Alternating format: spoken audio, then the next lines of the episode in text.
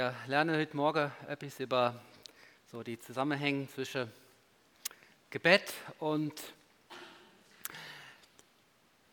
ich bin im Moment an einem kritischen Punkt angelangt, wo ich entscheiden muss, Schweizerdeutsch oder Hochdeutsch.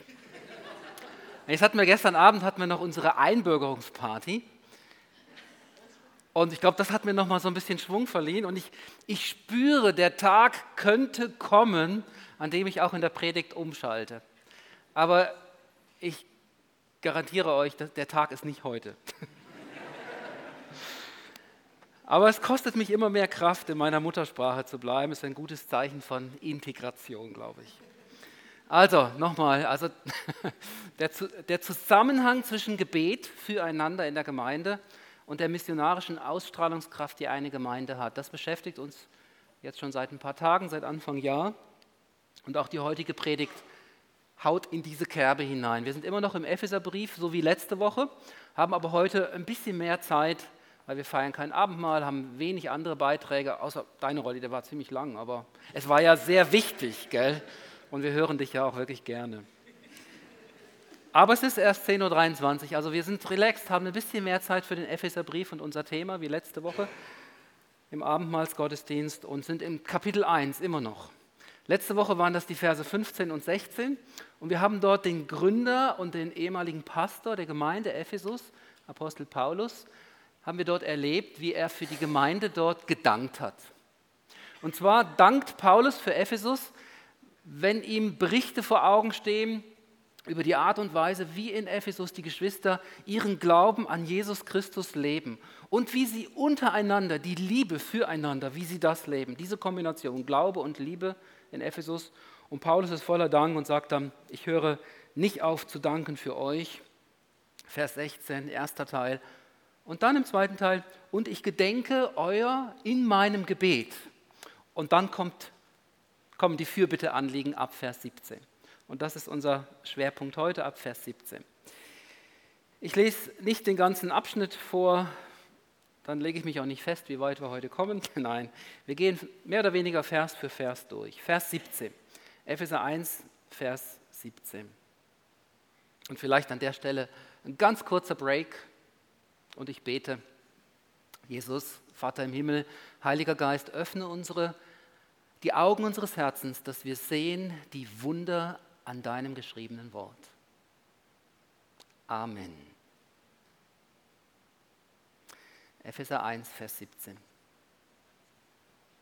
Also ich gedenke euer in meinem Gebet, dass der Gott unseres Herrn Jesus Christus, der Vater der Herrlichkeit, euch gebe den Geist der Weisheit und der Offenbarung, ihn zu erkennen. Das Gebet geht darum, dass Gott, der Vater von Jesus Christus, der Vater der Herrlichkeit, der Gemeinde in Ephesus den Geist der Weisheit und der Offenbarung gibt, um ihn zu erkennen. Was ist da los in Ephesus? Eine Gemeinde, die im Mittelmeerraum bekannt dafür ist, für, für ihren Glauben und für ihre Liebe aus Christus heraus. Und in der Fürbitte für die Gemeinde bittet Paulus, Gott gebe euch den Heiligen Geist. Was ist da los?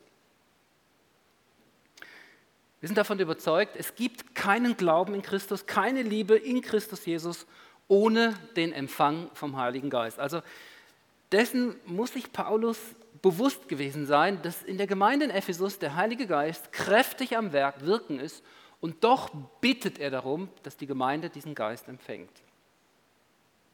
Jeder, der hier sitzt und glaubt an Jesus Christus, der hat auch den Heiligen Geist empfangen. Es gibt keinen Glauben an Jesus Christus ohne den Heiligen Geist. Jetzt machen wir uns aber hier dem Zusammenhang bewusst, der Geist ist nicht nur eine Person der göttlichen Dreieinigkeit und diese Person ist entweder da oder sie ist nicht da. Da gibt es keine Salamitaktik, sie ist da oder sie ist nicht da. Aber dieser Geist ist nicht nur eine der, dieser Personen, er ist gleichzeitig auch Kraft, Wirksamkeit. Und als Kraft gibt es beim Heiligen Geist nicht nur entweder 0% oder 100%, sondern da gibt es jeglichste Variationen und jegliches Maß an Geist. Und jetzt kommt das Aufregende. Paulus, indem er dafür bittet, zeigt er uns, wir, du und ich, wir haben einen Einfluss auf das Maß des Heiligen Geistes, auf das Maß der Kraft, auf das Maß der Wirksamkeit, wie er in unserem Leben, im Leben unserer Gemeinde wirksam und kräftig ist. Wir haben einen Einfluss darauf. Und der Einfluss besteht vor allem darin, so der Text, dass wir darum bitten und Gott eben auch diese Bitte erhört. Dieses Ausgießen des Geistes geschieht immer wieder neu. Es lässt sich erbitten in der Fürbitte für andere Menschen, auch für uns selber. Und das ist wunderbar. Wir haben einen Einfluss darauf. Das geschieht nicht einfach so, sondern indem der Vater uns zu seinen Mitarbeitern macht, bedeutet das eben auch, dass wir auch in Verantwortung hineingestellt sind über das Erfülltsein, über die Kraft mit diesem Geist. Und deswegen macht es Sinn, dafür zu bitten. Auf diesem Hintergrund haben wir den Live on Stage und das ist eben auch ein Live-Infostand, nicht nur Live on Stage, ein Live-Infostand dort hinten eingerichtet. Alles, was so im wunderschönen warmen Rot eingedeckt ist, das gehört eben zu Live und zu Live on Stage.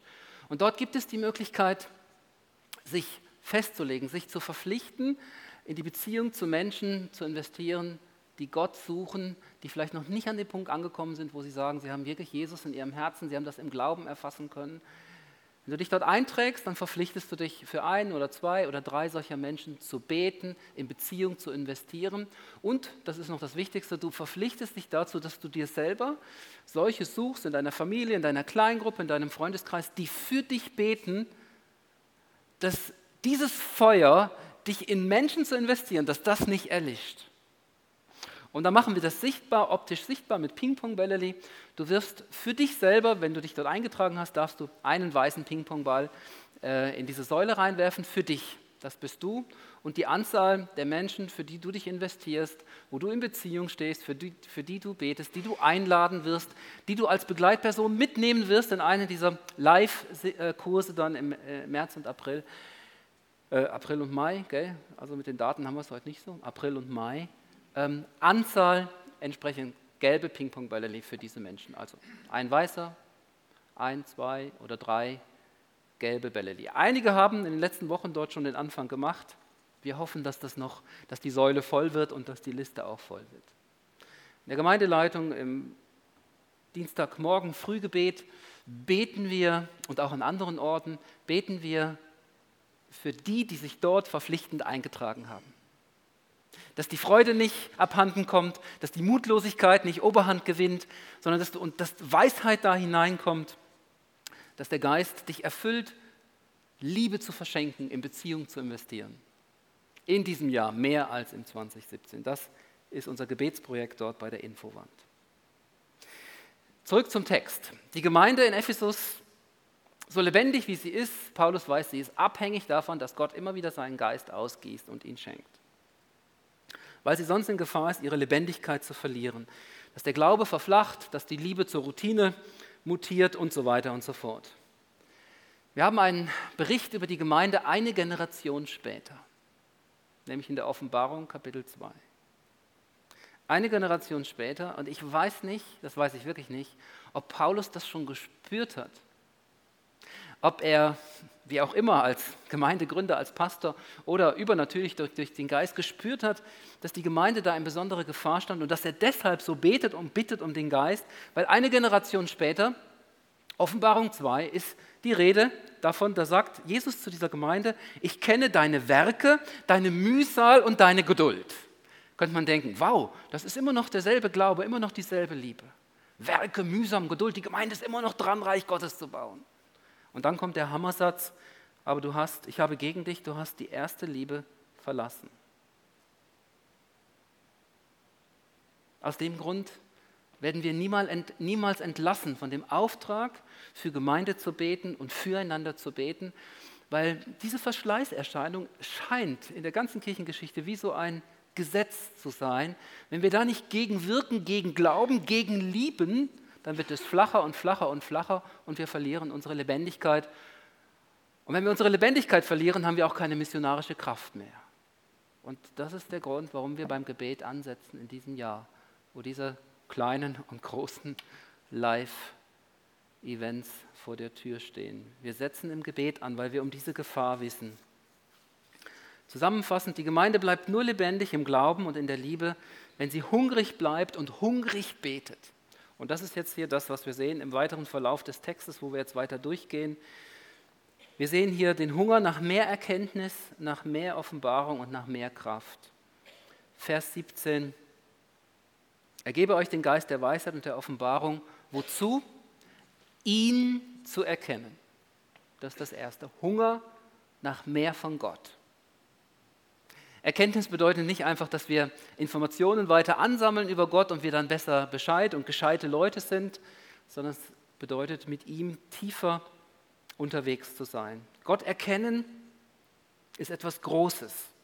Manchmal fängt das an mit unserem Wissen über ihn. Zum Beispiel, wenn wir in der Bibel lesen, wenn uns andere von ihm erzählen. Aber es bleibt bei dem Wissen nicht stehen. Wenn es um Erkennen geht, dann geht es immer darum, in Beziehung zu leben, auf, sich auf Beziehung einzulassen, und zwar auf versöhnte Beziehung.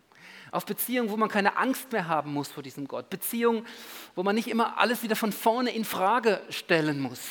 Ihn erkennen, tiefer hineinwachsen in die Gemeinschaft mit ihm, das bedeutet das. In Beziehung leben, eins zu werden mit ihm, so weit geht das. Er lebt in dir und du in ihm.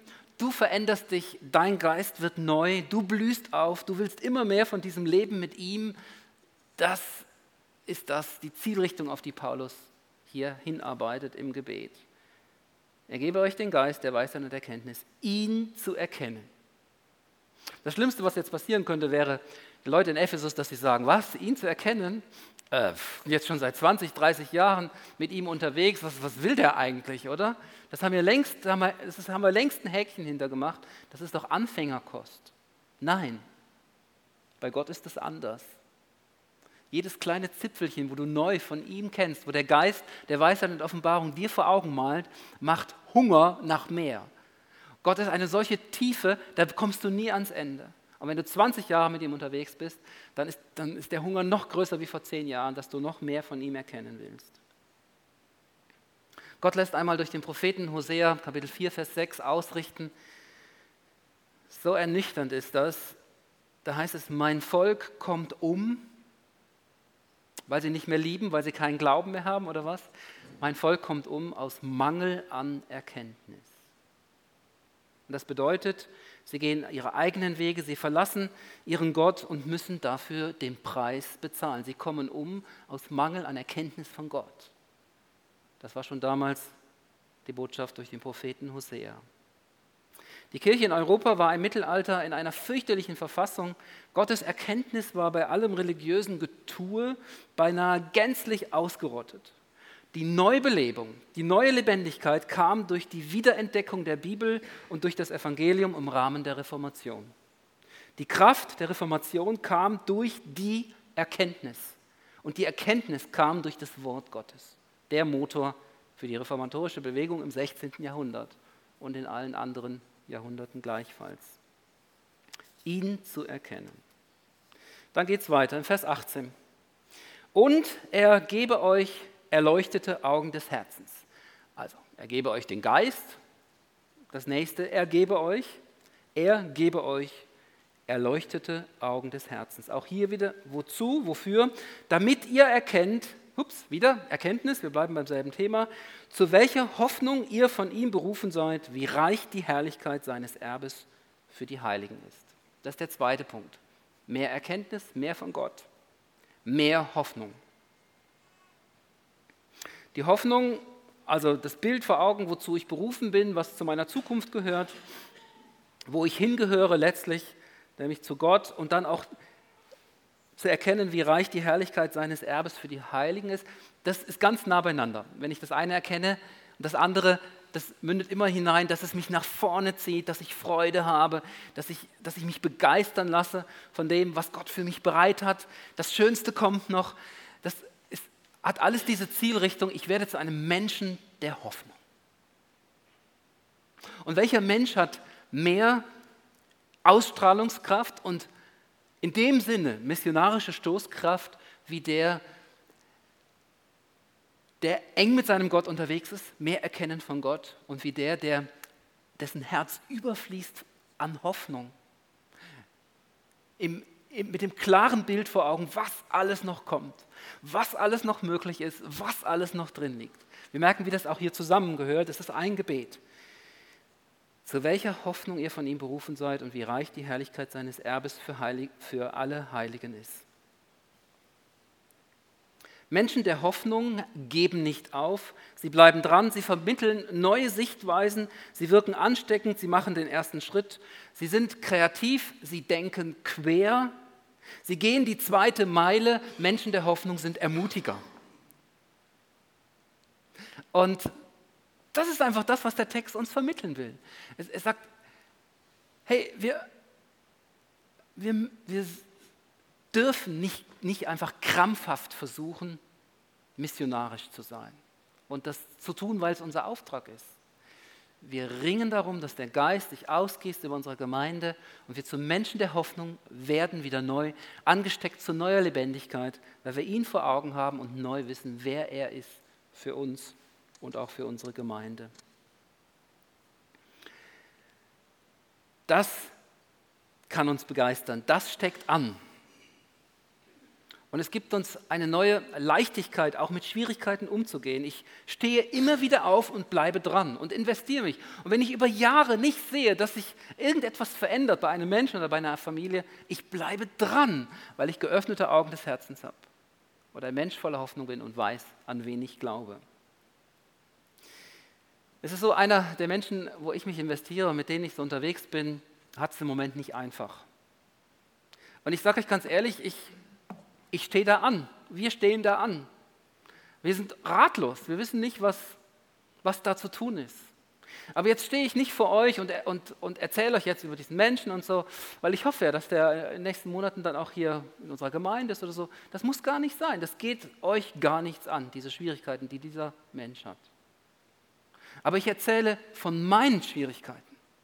Und ich bitte darum, dass ihr für mich und für uns im Gebet einsteht. Dass der Herr uns den Geist der Weisheit und Offenbarung schenkt, dass wir die nächsten Schritte erkennen. Ich möchte, dass wir einander im Gebet tragen und deshalb ausgerüstet werden mit dem, was wir brauchen, um dieser Welt zu dienen. Und da gibt es viele schwierige Situationen.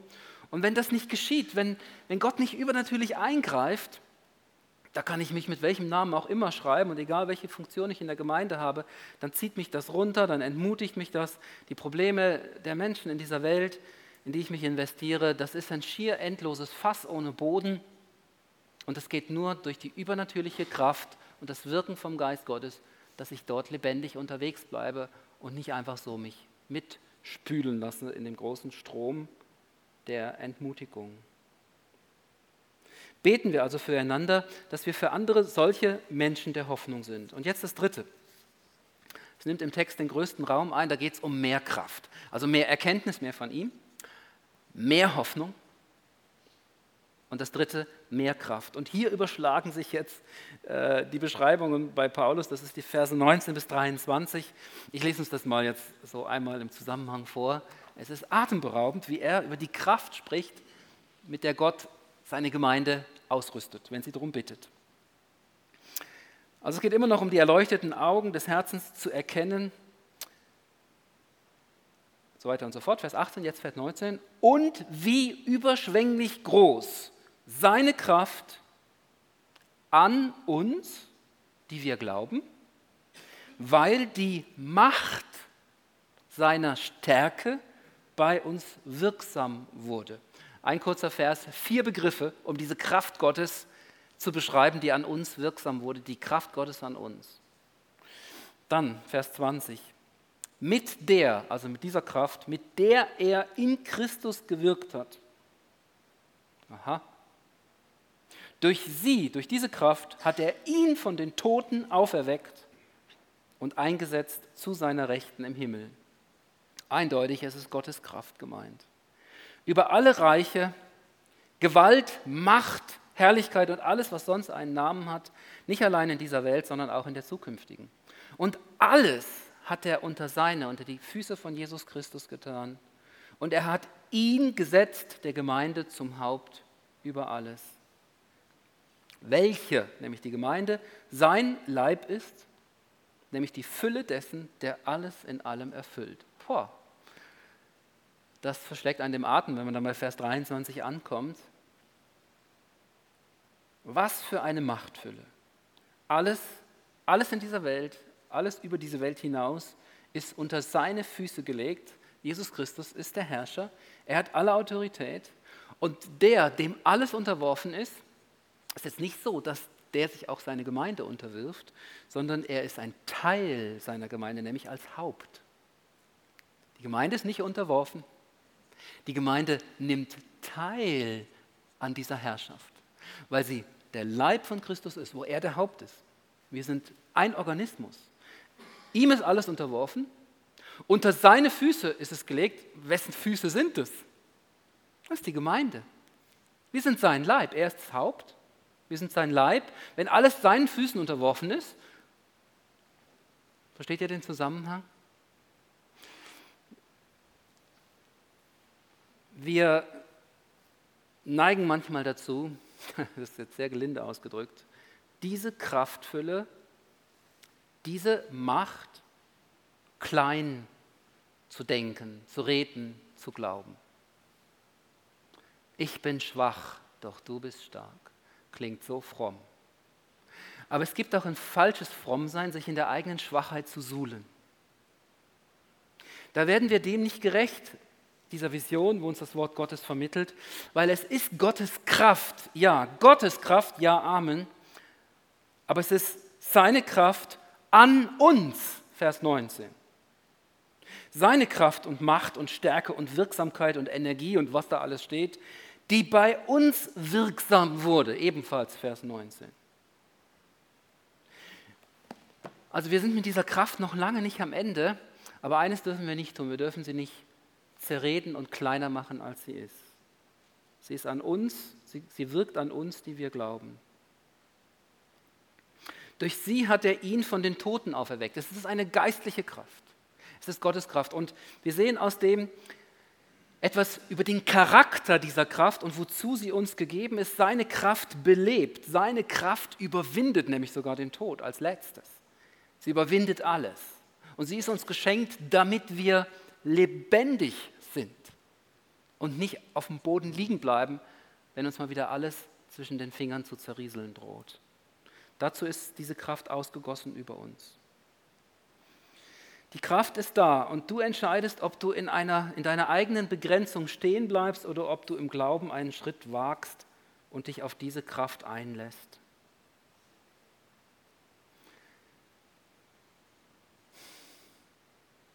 Gestern Abend bei unserer Einbürgerungsparty in der Waldhütte auf dem Mainbühl,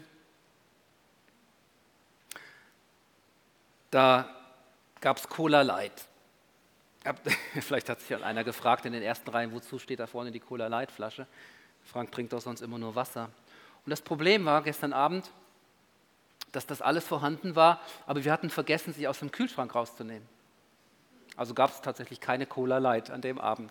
Es gab viele andere gute Sachen, aber keine Cola, keine Süßgetränke, weil wir einfach vergessen hatten, das aus dem Kühlschrank rauszunehmen. Für mich ist das jetzt wie so ein Gleichnis geworden. Die Kraft ist da.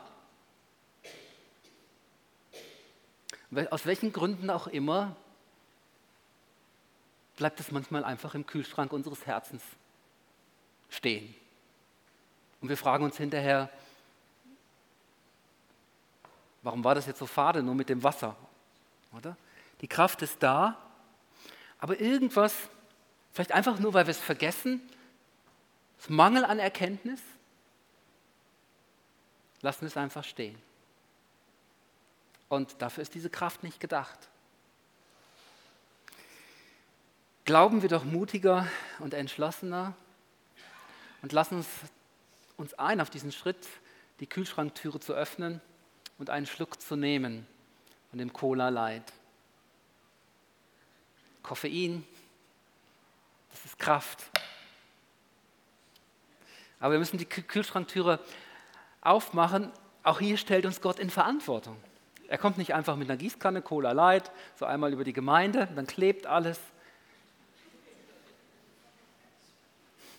Er stellt uns in die Verantwortung. Er sagt, es ist alles da, es ist alles vorbereitet. Auch Christus musste das schwer durchringen. Und am Ende wurde er durch die Kraft Gottes zu neuem Leben auferweckt. Wir stehen uns da manchmal selber im Weg und sind wie blockiert. Das mag auch damit zusammenhängen, dass, dass wir das manchmal nicht so zusammenkriegen. Diese Kraftfülle, ich, ich selber habe auch lange Zeit einen Bogen um diesen Text gemacht, weil ich damit nichts anzufangen wusste. Und gleichzeitig die Schwachheit in meinem eigenen Leben. Das sind zwei Dinge, die äh, lösen nicht nur Begeisterung aus. Das klingt zunächst so, wie wenn wir weit hinter dem zurückbleiben, was uns an Möglichkeiten im Wort Gottes vor Augen geführt wird. Und tatsächlich ist es ja auch so. Aber es hat noch ein Geheimnis und das ist eigentlich das Letzte, was ich sagen möchte. Diese Kraft Gottes, wir sehen das bei, an Jesus Christus, sehen wir es eigentlich am besten. Es haut ihn heraus aus der Grube nach drei Tagen und er bricht durch zu neuem Leben und neuer Lebendigkeit. Aber der Weg, der Weg dorthin war gepflastert mit seiner eigenen Schwachheit. Und ich bin davon zutiefst überzeugt, dass, dass das auch unsere Berufung ist. Die Kraft Gottes kommt nicht einfach über uns und zaubert alles Schwache weg. Das geschieht so einfach nicht.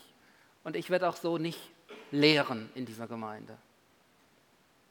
Das heißt, es ist tatsächlich so, dass sich die Kraft Gottes in schwachen Gefäßen ausgießt. Und wir werden irgendwie, müssen wir mit dem Thema, werden wir weiter unterwegs bleiben, dass Schwachheit in unserem Leben da ist und die Kraft Gottes sich genau dort offenbart und dort hineingeht. Das haben wir bei Jesus Christus so gesehen.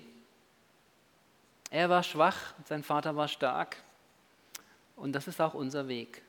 Es ist nicht so, wenn es in einigen Stellen heißt, dass er alle unsere Schwachheit auf sich nahm, heißt das eben nicht, dass unsere Schwachheit jetzt schon mit ihm irgendwo im Himmel verwandelt ist und wir sind jetzt so geistliche Supermänner und Superfrauen, die jetzt so Düsenstrahl getrieben ihren Weg machen, ihre Bahn brechen da durch diese Welt hindurch. Das ist uns nicht in Aussicht gestellt. Das ist nicht, das ist nicht die Art von Hoffnung, die unsere Herzen belebt. Das ist es nicht. Ich bleibe weiter Versuchungen ausgesetzt, diese Schwachheit ist da. Ich, äh, wenn ich meinen Finger in so ein blödes Loch reinstecke, weil da, wo man so einen Schrank mit öffnet und ich reiße den Arm weg, bevor ich den Finger wieder rausziehe, dann schmerzt das unglaublich und ich habe einen verstauchten äh, Zeigefinger, so gestern Abend passiert. Das ist es immer noch so. Wenn ich hier einen Schritt zu weit runter mache, dann falle ich hier runter und breche mir irgendwas und es tut dann fürchterlich weh. Diese Schwachheit, das, das bleibt da, wir bleiben Menschen. Diese Spannung müssen wir aushalten. Das ist eine große Aufgabe und damit sind wir wieder beim Thema, nämlich in der Fürbitte füreinander.